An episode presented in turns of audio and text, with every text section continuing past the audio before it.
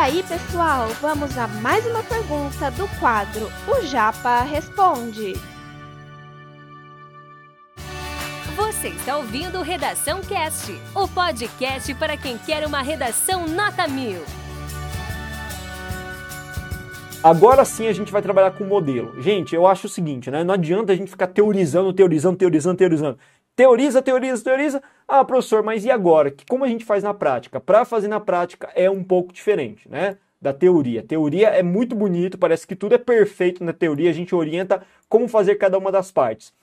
Agora a gente vai fazer o quê? A gente vai inserir um modelo de redação. Vamos lá? Olha só como funciona a introdução. Eu trouxe o tema, eu acho que vocês conhecem esse tema, familiar a vocês todos, né? É um tema que apareceu em 2017 para 2018, edição 2018.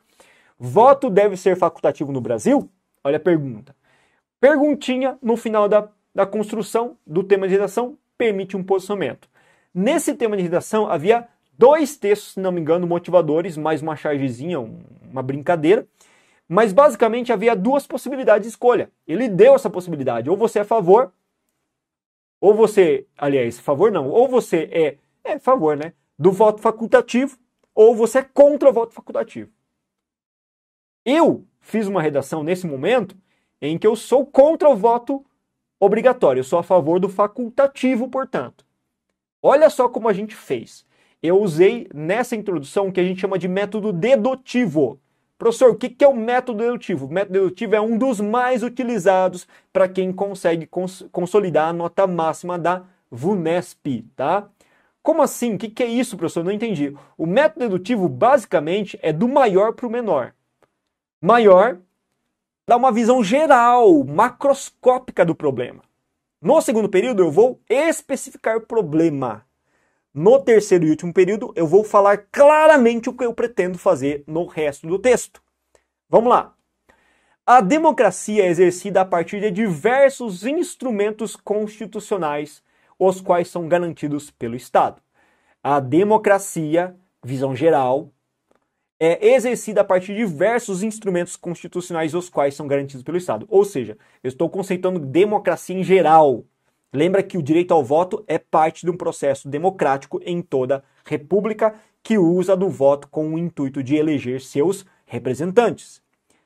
Vamos lá para o verde para problematização.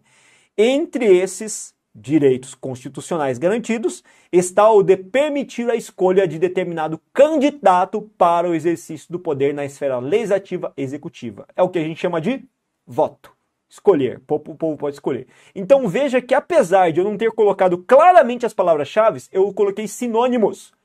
Entre eles está o de permitir a escolha de determinado candidato para o exercício do poder na esfera legislativa e executiva. Tese. No entanto, a obrigatoriedade do voto se mostra ineficiente na atual conjuntura brasileira. Veja que, se eu quisesse acabar minha introdução aí, eu acabava. Eu acabava. Por quê? Porque esse trechinho, trechinho que eu citei até agora, no entanto, a obrigatoriedade do voto se mostra ineficiente na atual conjuntura brasileira, já deixa muito claro para o meu leitor que eu sou contra a obrigatoriedade, ou seja, eu sou a favor do voto facultativo. Mas, para fazer uma tese por meio da síntese, que é dizer claramente o que eu pretendo fazer no resto, eu trouxe o resto dessa introdução. Vamos ver?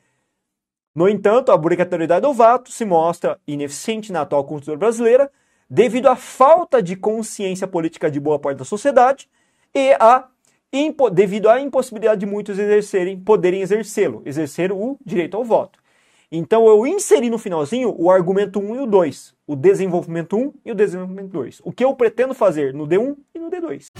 Esse conteúdo é um oferecimento da Corrija-me, a plataforma preferida no ensino de redação. Saiba mais em corrijame.com.br.